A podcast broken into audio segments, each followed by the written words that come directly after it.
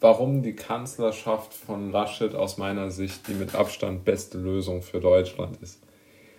In der heutigen etwas politischeren Podcast-Folge möchte ich mich damit beschäftigen, warum aus meiner Sicht Armin Laschet der mit Abstand ähm, beste Kanzler im Moment für Deutschland ist und warum ich auch als Liberaler vor allen Dingen darauf hoffe, dass er ein sehr gutes Ergebnis haben wird. Laschet ist sicherlich nicht besonders, wie soll man es nennen, in vielen Dingen inhaltlich fundiert unterwegs im Moment in seinem Wahlkampf. Das mag ja alles sein. Aber ich möchte gar nicht auf die inhaltlichen Dinge eingehen, weil die mir ehrlich gesagt egal sind. Aber Laschet ist ein Politiker, dem immer sehr, sehr viel an der Realitätsnähe seiner Entscheidungen liegt. Und ich glaube, den meisten Politikern geht es nicht mehr so. Ja, also Annalena Baerbock zum Beispiel, ich glaube, der ist vollkommen egal, ob die Dinge, die sie sagt, Menschen treffen oder nicht.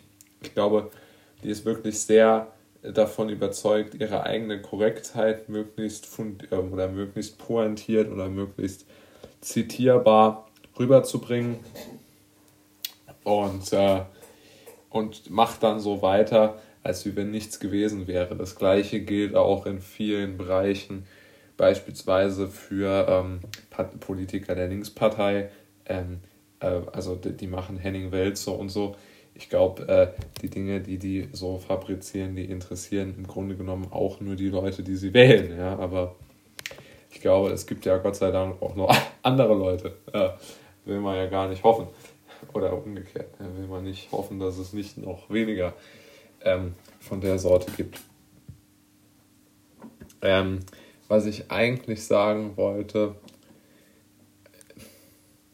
ist folgendes wir sehen ja immer wieder, dass sehr viele Menschen sich Politiker irgendwo wünschen, die so sehr aufbrausend und aufbrausend und herr, herrschaftswillig agieren, wie zum Beispiel Markus Söder oder auch Sebastian Kurz in Österreich. Oder auch aus meiner Sicht Merkel. Aber ich glaube, dass die Menschen mittlerweile verstanden haben, dass diese Philosophie der harten Hand doch auch so eine harte Hinterhand hat, wenn man so das Wortspiel äh, noch dann in Hinterhalt umwandeln möchte. Ja, also aus meiner Sicht ist es völlig klar, dass viele Menschen einfach nicht die, ähm,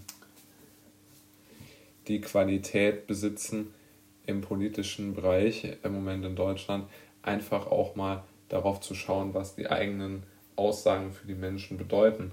Und Laschet, ob man ihn jetzt mag oder nicht, ich mag ihn ja persönlich sehr, ähm, ist aus meiner Sicht deshalb so ein guter Politiker, weil er einfach eine, schon eine Bedachtheit hat. Und ich glaube, er hat tatsächlich eine ehrliche Bedachtheit, weil er immer probiert, auch die Gegenseite in seine Äußerungen mit einzubeziehen.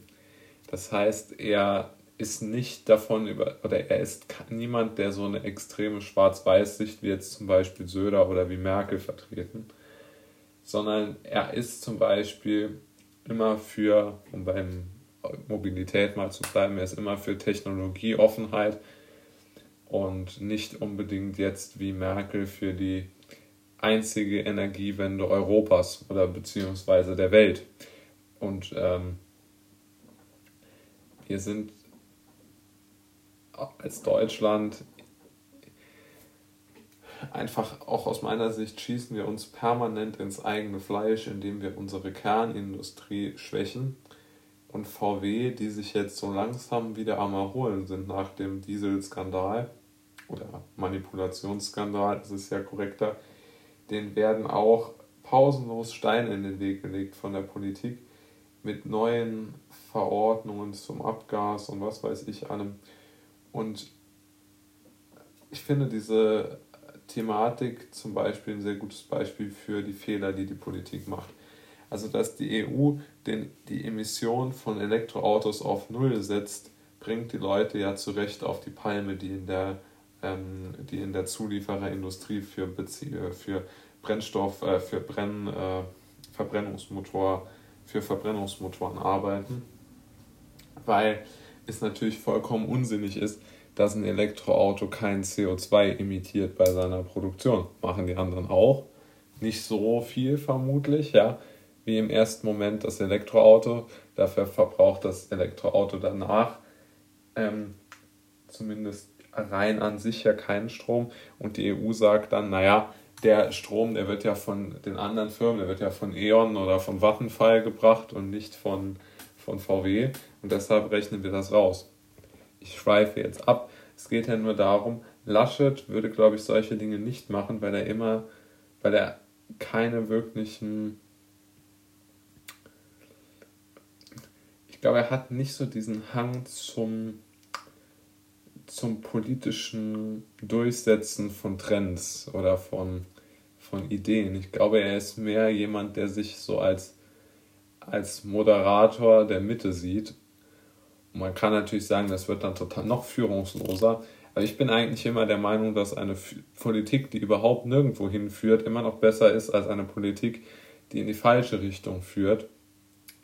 Weil es kann ja auch Laschets Plan sein, und ich würde hoffen, dass es sein Plan ist, einfach zu sagen, ich möchte Deutschland wieder flexibler machen im Denken und nicht sagen, wir brauchen jetzt eine starre Richtung, wie es bei Merkel und bei ihren äh, Regierungen immer ausgesehen hat. Und deshalb denke ich, dass Laschet eine sehr gute Wahl für Deutschland ist, weil er, glaube ich, in diesem einen Punkt sehr recht hat.